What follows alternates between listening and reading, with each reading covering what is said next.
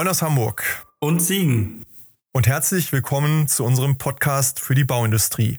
Zukunft bauen. Dem Zukunftspodcast für alle, die sich für die Zukunft von Bauen und Leben interessieren. Wir sind Martin und Christian.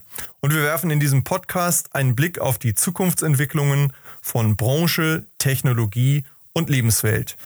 Es wird dabei um die Veränderung der Baubranche gehen und darum, was dies für uns und für die Unternehmen der Branche bedeutet. Es geht immer um the world's best, also alles andere wird nicht anerkannt. Ähm, aber ich muss sagen, großes Lob an das Team da draußen, die diesen äh, Hell of a Ride sozusagen mitgeritten sind. Liebe Zuhörerinnen, liebe Zuhörer, kurzer Hinweis in eigener Sache. In dieser Folge sind offensichtlich nicht nur alle hier im Lande im Lockdown, sondern auch hier und da die Internetverbindung und Zoom, über die wir dieses Interview hier heute aufgezeichnet haben, sodass es im ersten Teil der Folge zu der einen oder anderen Tonverzerrung und Knacken in der Leitung kommt. Wir bitten das zu entschuldigen, aber wie im wahren Leben, die Dinge werden besser. Wir haben die Probleme in den Griff bekommen und so haben wir eine wunderbare Tonqualität zum weiteren Verlauf der Folge. Viel Spaß beim Zuhören. Heute haben Martin und ich Jan-Hendrik Goldbeck zu Gast. Er ist geschäftsführender Gesellschafter der Goldbeck-Gruppe, die sich als Technologieunternehmen auf die Fahne geschrieben hat, Gebäude als Produkte zu betrachten und sie nachhaltig über den gesamten Lebenszyklus zu betreuen. Jan-Hendrik Goldbeck, 1976 in Bielefeld geboren, studierte Wirtschaftsingenieurwesen in Karlsruhe und Lausanne und verfasste seine Diplomarbeit in München zum Thema Immobilien. Als Einsteiger arbeitete er bei der IVG Immobilien erst als Trainee, später als Assistent des Vorstands, bevor er dann Ende 2005 in das Familienunternehmen einstieg. Dort lernte er zunächst als Bauleiter bei Goldbeck International die Bauwelt vor Ort auf der Baustelle kennen.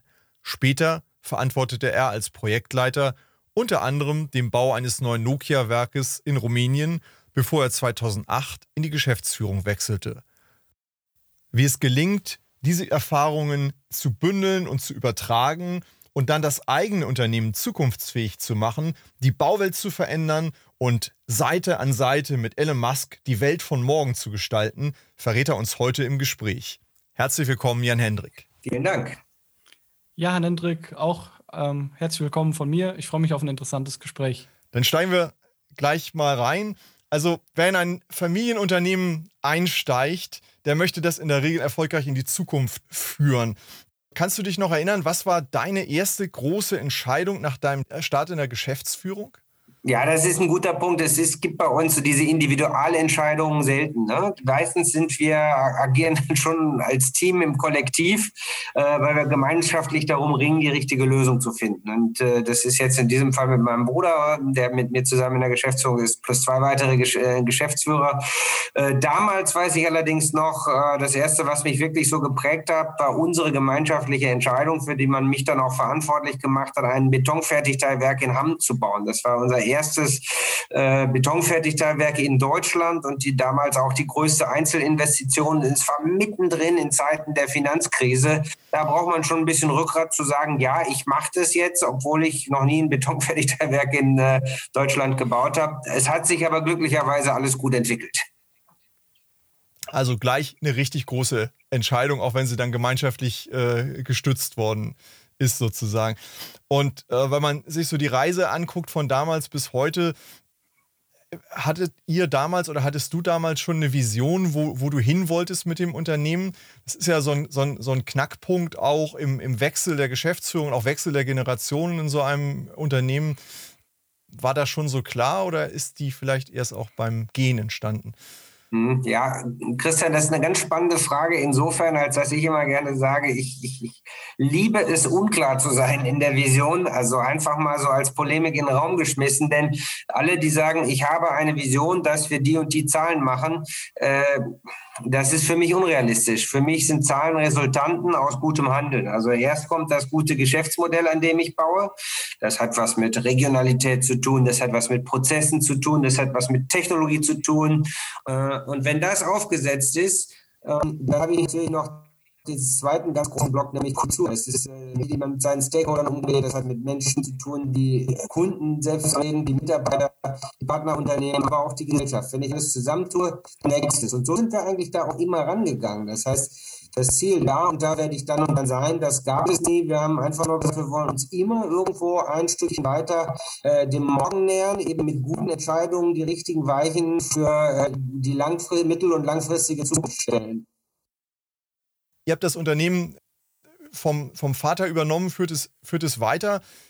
Gibt es da sowas, äh, ich kenne die Situation selbst, gibt es da sowas, wie den besten Rat, den man dann aus der Generation mitbekommt. Äh, kannst du dich da an etwas erinnern? Ja, das Gute ist ja, mein Vater ist nach wie vor mit dabei. Also der kommt noch jeden Tag in die Firma, hat aber uns den Freiraum gelassen. Also es gibt auf jeden Fall einen ganz wichtigen Rat im Generationswechsel, äh, nämlich dass die ältere Generation irgendwann auch loslässt und vielleicht noch beratend, aber nicht mehr steuernd dann eben im Hintergrund ist. Und äh, das andere, was wir mitgenommen haben und auch immer evolutionär weiter gespielt haben, ist das Thema der Unternehmenskultur, die prima auf Vertrauen und Verantwortung äh, und einem gewissen, ich sag mal, innovationsgetriebenen Geist der Neugierde basierte.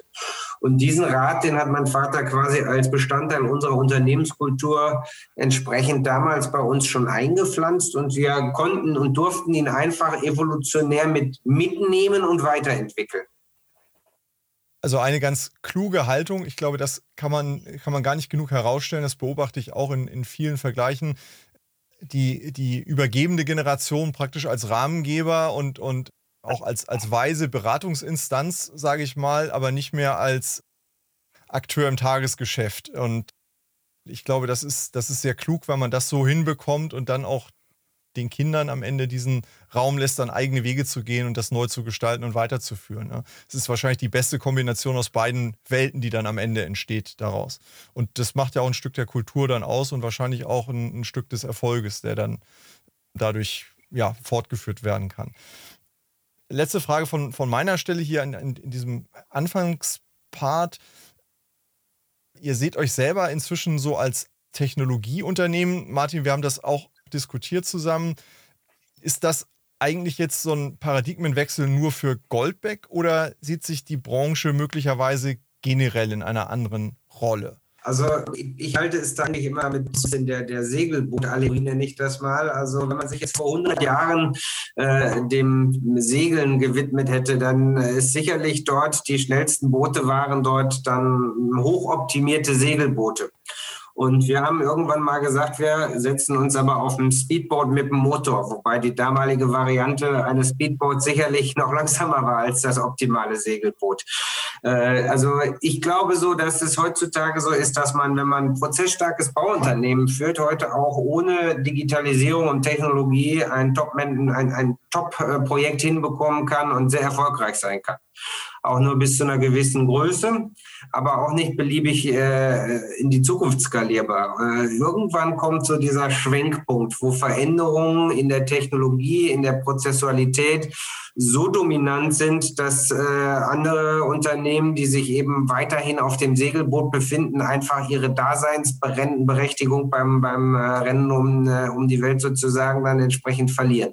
Und deswegen sind wir so stark in den letzten Jahren äh, nochmal verstärkt diesem Thema Technologie und Innovation hinterher gewesen, weil wir das Gefühl haben, wenn man die Welt um sich herum wahrnimmt und exponentielle Veränderungen im Bereich Digitalisierung, Robotik, Automatisierung, you name it, entsprechend wahrnimmt, dann weiß man, dass das mit jeder Branche etwas machen wird. Auch mit der Baubranche, die zwar physisch immer noch mit der rumpeligen Baustelle irgendwie konnotiert ist, aber auch hier werden Prozesse verändert, werden Technologie, Technologien äh, andere Arbeitsweisen ermöglichen und Schnittstellen schlanker machen, äh, Schnittstellen Fehlerkosten minimieren. Und wenn man das weiß, dann muss man gucken, an welcher Stelle sind denn das die Technologien der Zukunft, auf welche Pferde muss man setzen und welche kann man vielleicht selber auch mitprägen, mitentwickeln. Total spannend, die, die Themen, die ihr auch da schon angesprochen habt.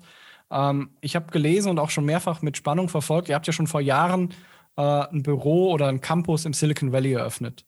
Das geht ja genau in die Richtung, den, den, am Nabel der Zeit da zu sein, vorne mitzuschwimmen. Ähm, welche Ziele und Erwartungen habt ihr damit verbunden, als ihr das gemacht habt? Und welche Ergebnisse oder Beobachtungen habt ihr seitdem schon entsprechend für euch ins Tagesgeschäft oder zumindest in die Strategie übernehmen können?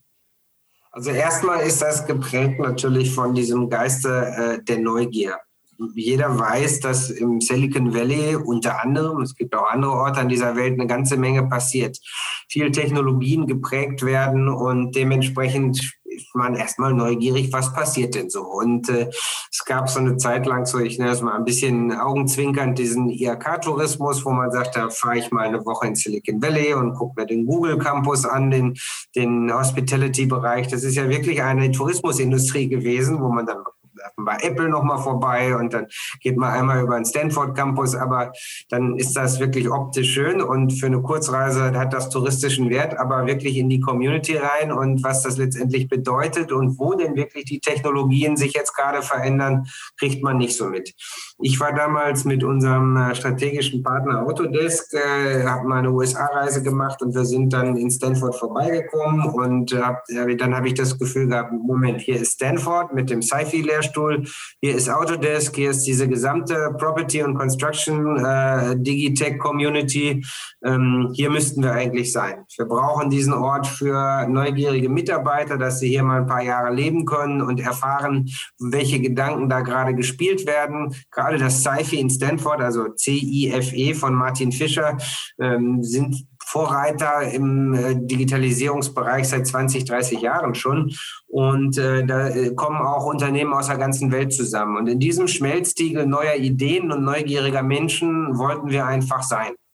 Was haben wir jetzt mitgebracht? Eine verschiedenste Kontakte zu Startups, deren Technologien wir auch schon einsetzen. Das sind teilweise Smart Building Technologien, alles natürlich eher so momentan noch in Testbereichen. Haben wir jetzt das erste Projekt hier gemacht, das erste DAP, ein Projekt da gemacht, Augmented Reality. Äh, dann geht es jetzt darum, wir haben ähm, gerade vor ein, zwei Wochen von Microsoft den Intelligent Manufacturing Award äh, gewinnen dürfen, wo wir zusammen mit einem äh, ja, Aachen, Aachener Startup, Aachen San Francisco Startup, nämlich Holo-Bilder, äh, einen Use Case gebaut haben, wo wir eben über die Nutzung von 360-Grad-Kameras Baustellenverlauf tracken und äh, äh, KI-Algorithmen bei den Aufnahmen Fehler, also Mängel erkennen lassen.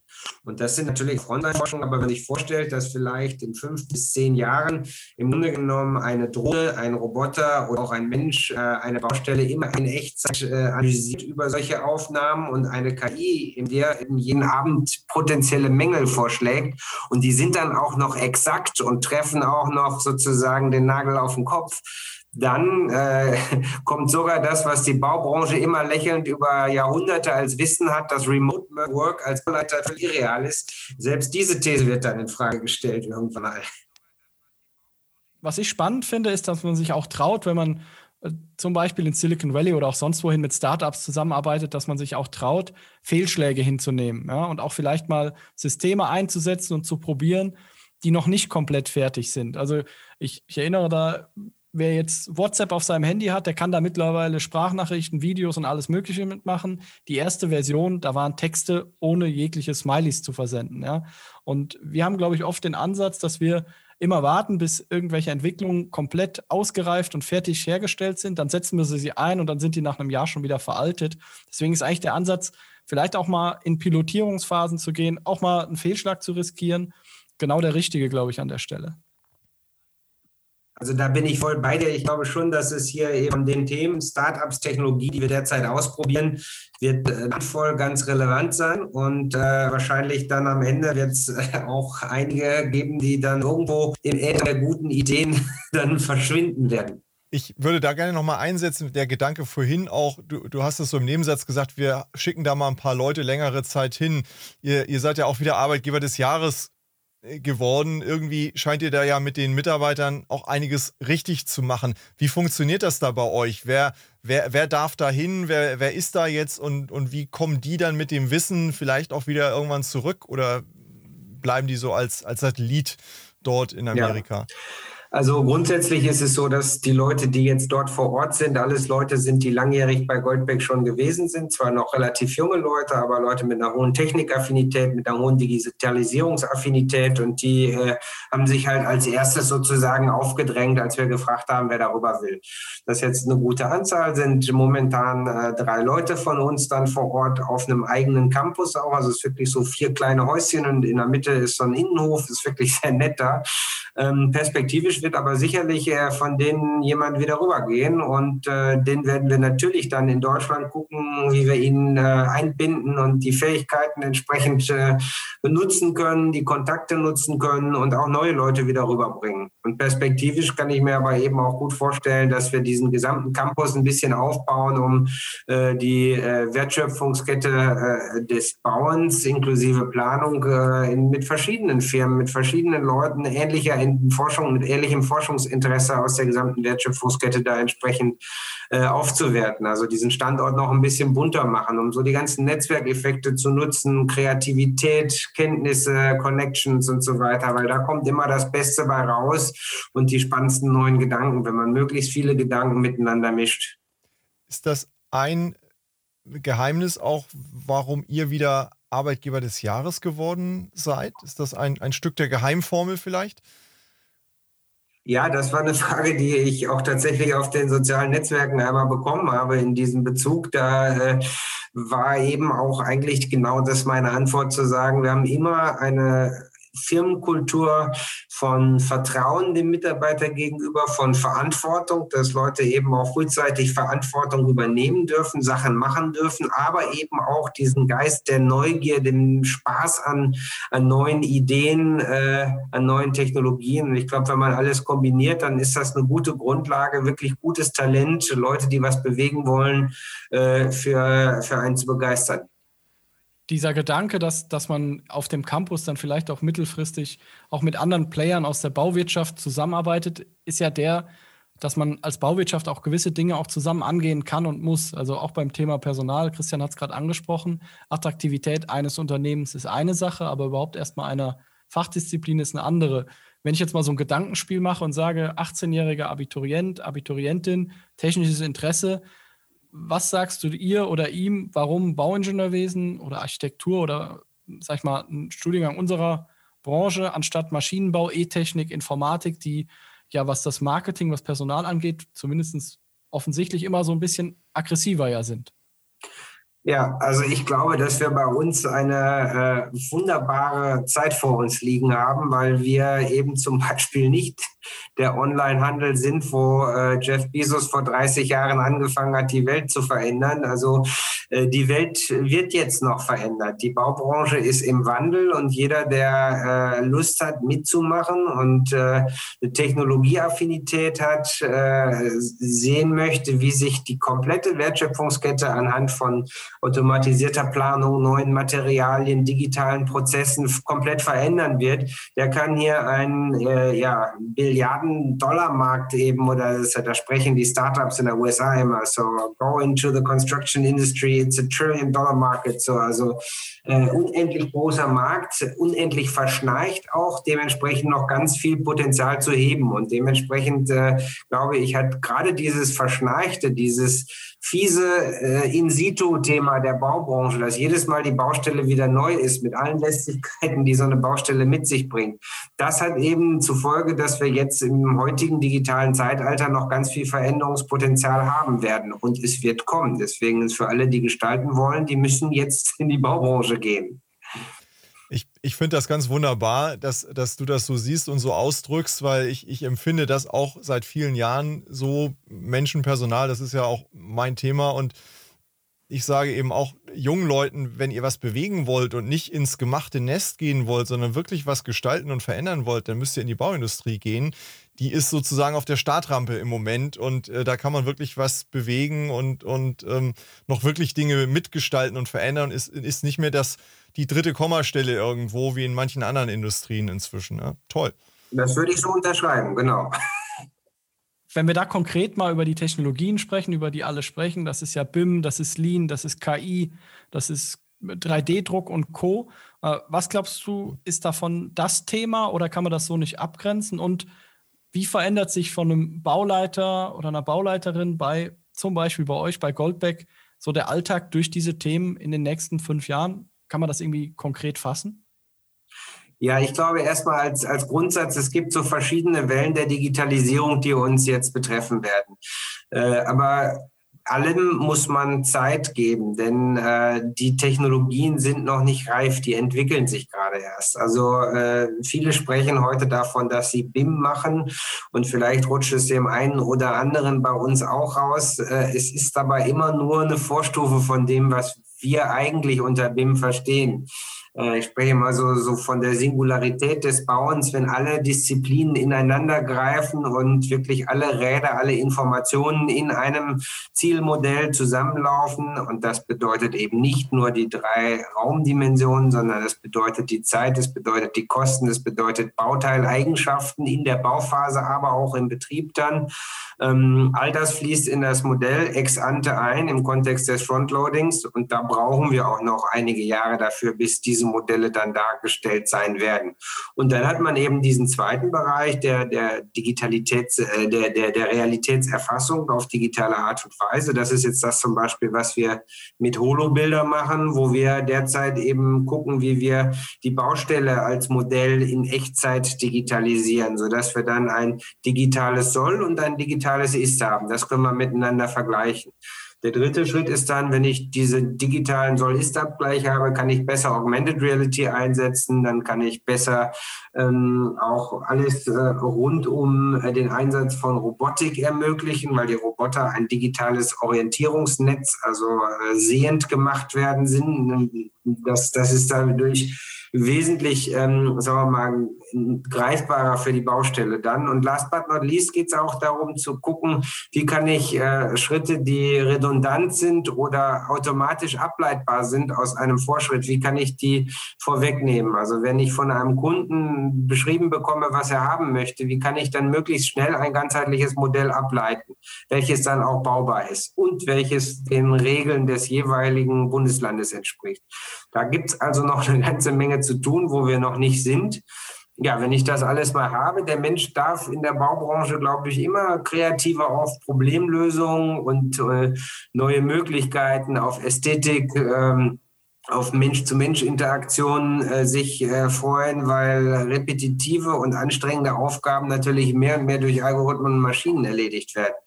Und ich glaube tatsächlich daran, dass wir äh, durchaus auch einen äh, Remote-Work-Anteil von Bauleitern der Zukunft haben werden.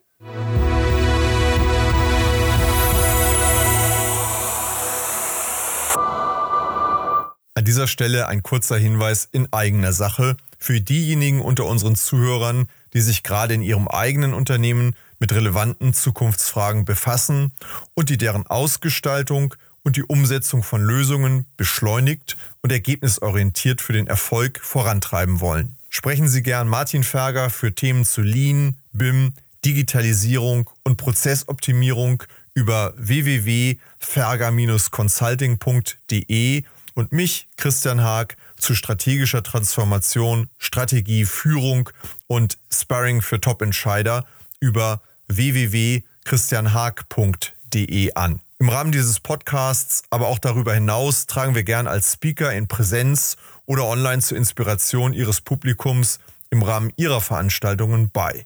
So oder so freuen wir uns auf und überregen Austausch mit Ihnen und euch. Nehmen Sie, nehmt einfach Kontakt zu uns auf.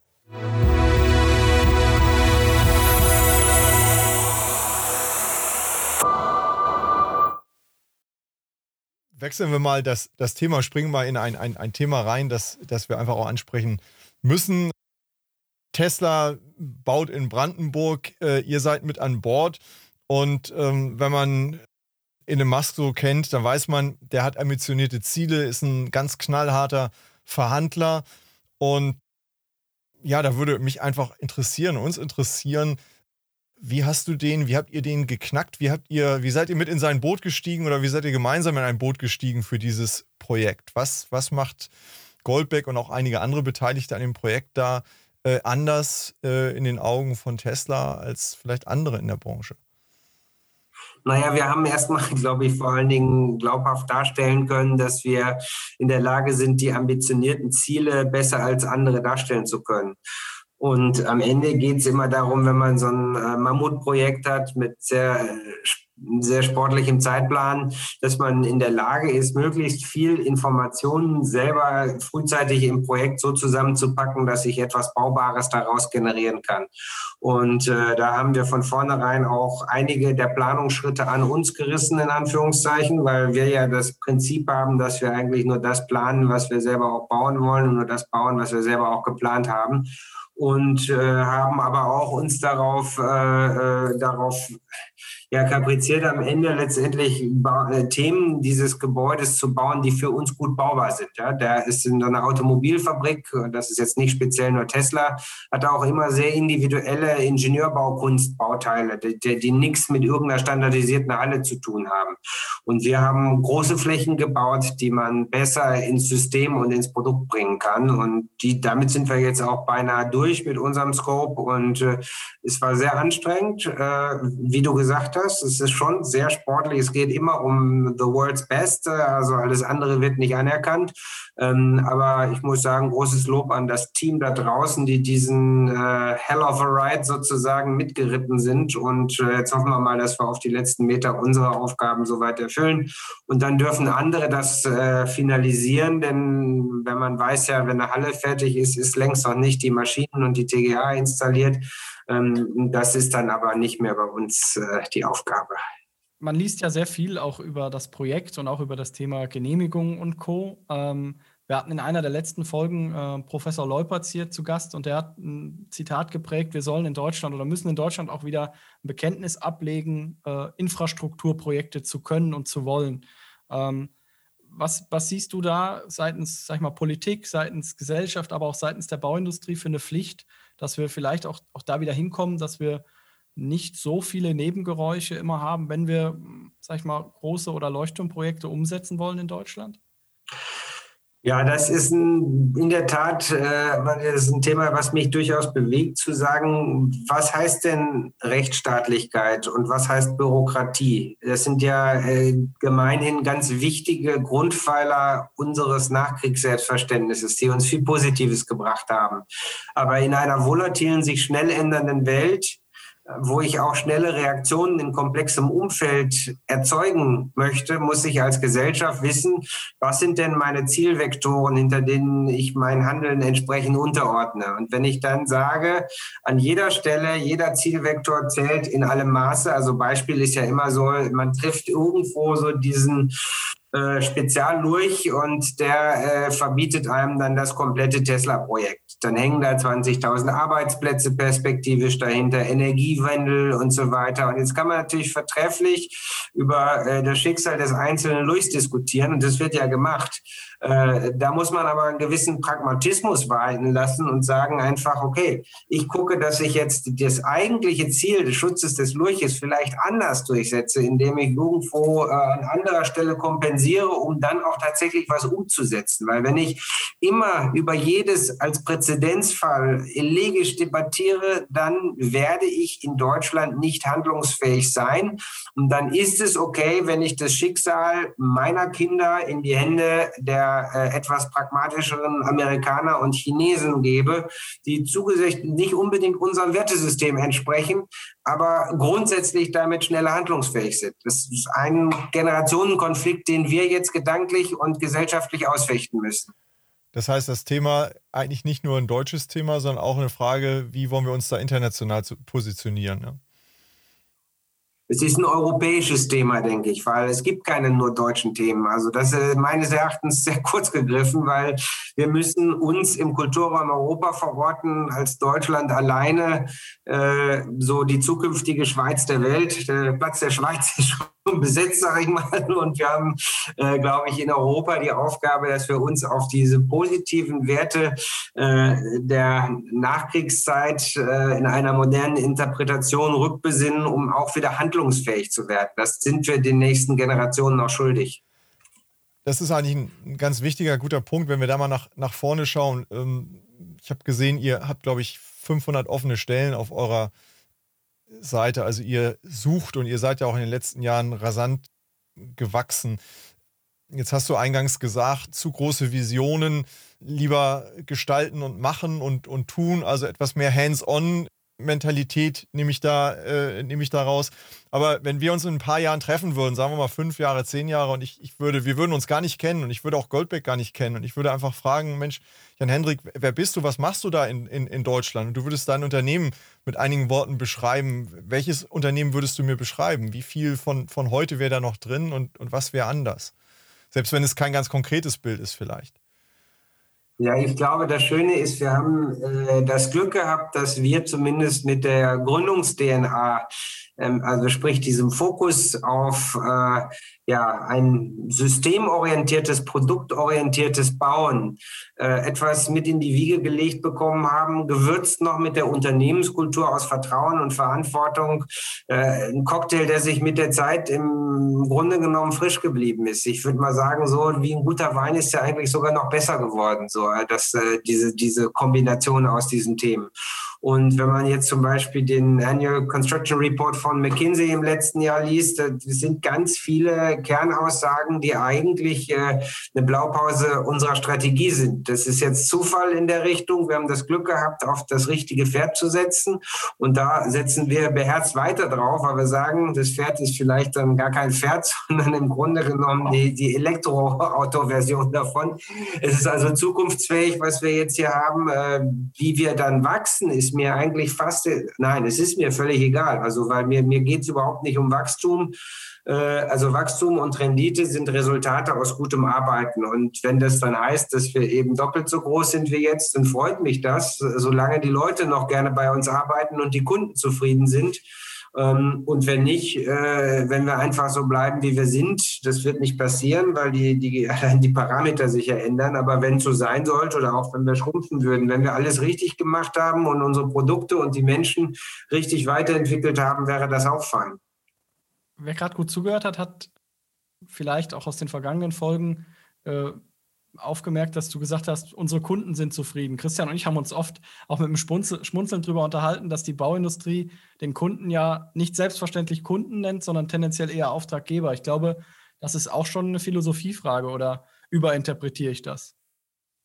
Nee, ganz bestimmt. Also wenn man selber denkt, also wir definieren ja letztendlich unser äh, Leistungsbild äh, nicht als Bauleistung. Es gibt ja so diese klassischen Worte, Bauleistung oder Baumasse ist noch schlimmer.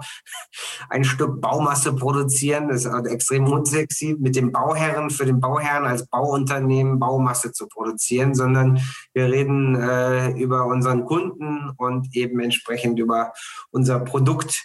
Und ähm, das Produkt ist selber auch kein Produkt mehr in Zukunft, sondern ähnlich wie ein äh, heutiges Telefon, ein Produktservice-Ökosystem. Das heißt, der Fokus ist auf die Nutzungsphase, auf die Erfahrung unseres Kunden mit dem Gebäude in der Nutzungsphase. Das ist so ein Grundverständnis von, von wie wir an äh, ja, das Bauwerk herangehen. Und äh, alles abgeleitet aus dem Verständnis, dass wir hoch individuell konfigurierbare Produkte machen wollen.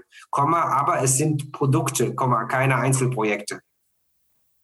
Daraus spricht ja ein, ein Stück weit auch, oder man sieht, äh, Sprache prägt Gedanken, prägt Haltung und vielleicht macht das ja auch Lust, da mitzumachen. Also die Baubranche gemeinhin tut sich hier und da ja doch schwer, auch, auch Menschen eben zu gewinnen für sich im Konkurrenzkampf mit anderen Branchen. Aber ich glaube, es ist eben ein Stück weit auch dieses Selbstverständnis, es ist diese Haltung, die manchmal nicht, nicht mehr zeitgemäß ist. Ja? Als, als Empfänger ähm, irgendeines Auftrages sozusagen der Dienstknecht zu sein, entspricht, glaube ich, nicht so sehr dem Selbstbild vieler, die in der Branche arbeiten wollen oder eben auch nicht arbeiten wollen. Und das Denken, so wie du es auch gerade skizziert hast, als, ähm, als Partner, als Gestalter, als ähm, auf Augenhöhe Projektrealisierer, ist, glaube ich, das, was, was viel aktiver und auch damit im Grunde viel zeitgemäßer für junge Menschen auch ansprechend ist.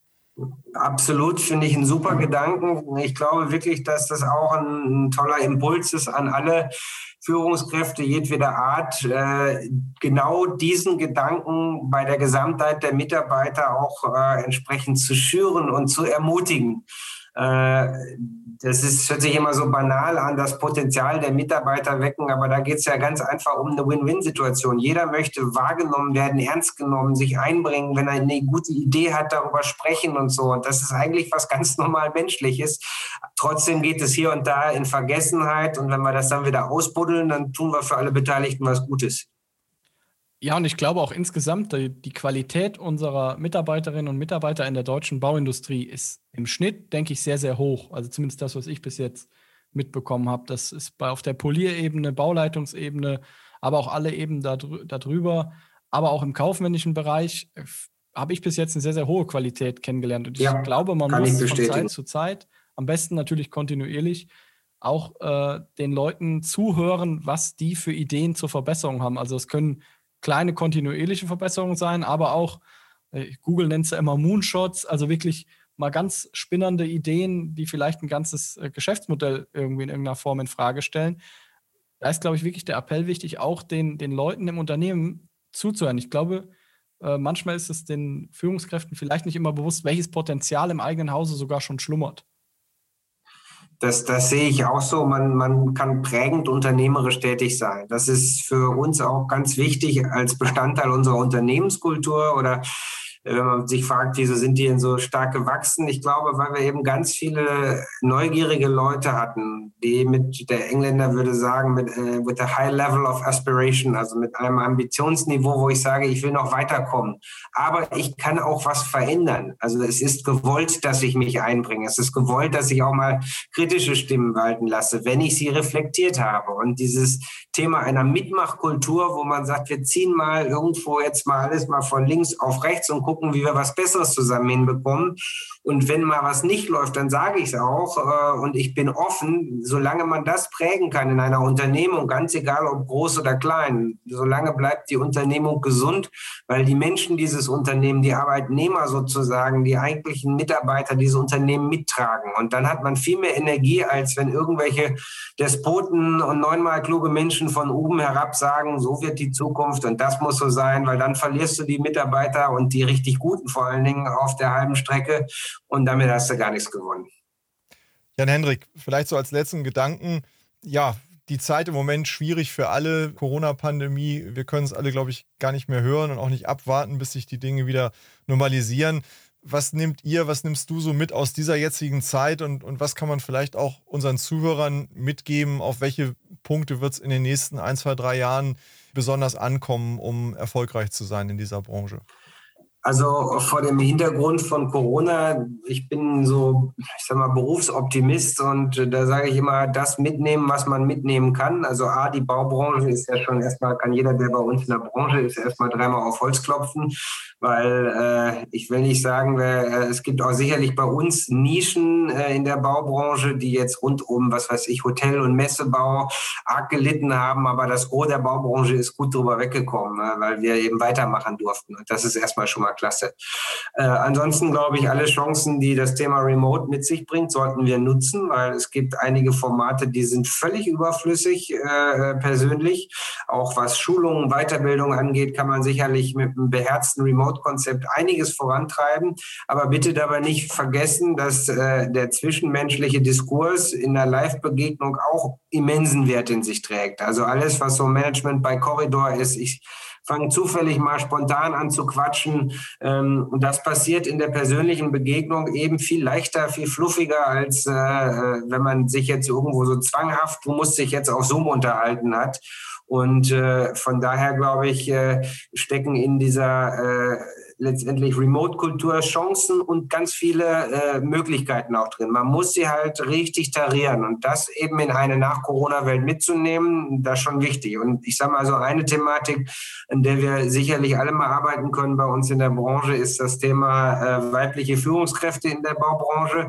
Das hast du vielleicht hier und da noch im Bereich der Architektur. Äh, dann wird es aber auch schon ganz dünne danach in den Ingenieurdisziplinen und bei uns GUs und so weiter auch. So, da haben wir auch im eigenen Stall noch viel zu tun sozusagen. Äh, aber wenn ich jetzt in der Lage bin, doch wirklich tolle Besprechungen auch mal remote zu machen und meine Sachen hintereinander zu bringen, Herrgott nochmal, dann muss es doch auch möglich sein, dass eine Frau, die eben aufgrund äh, ihrer Situation mit den Kindern zu Hause eben mit einer Halbtags- plus Remote-Stelle eben ein Team führen kann. Da müssen wir uns einfach mal dran wagen an diese Themen. Und äh, das sind dann die positiven Sachen, die wir mitnehmen können.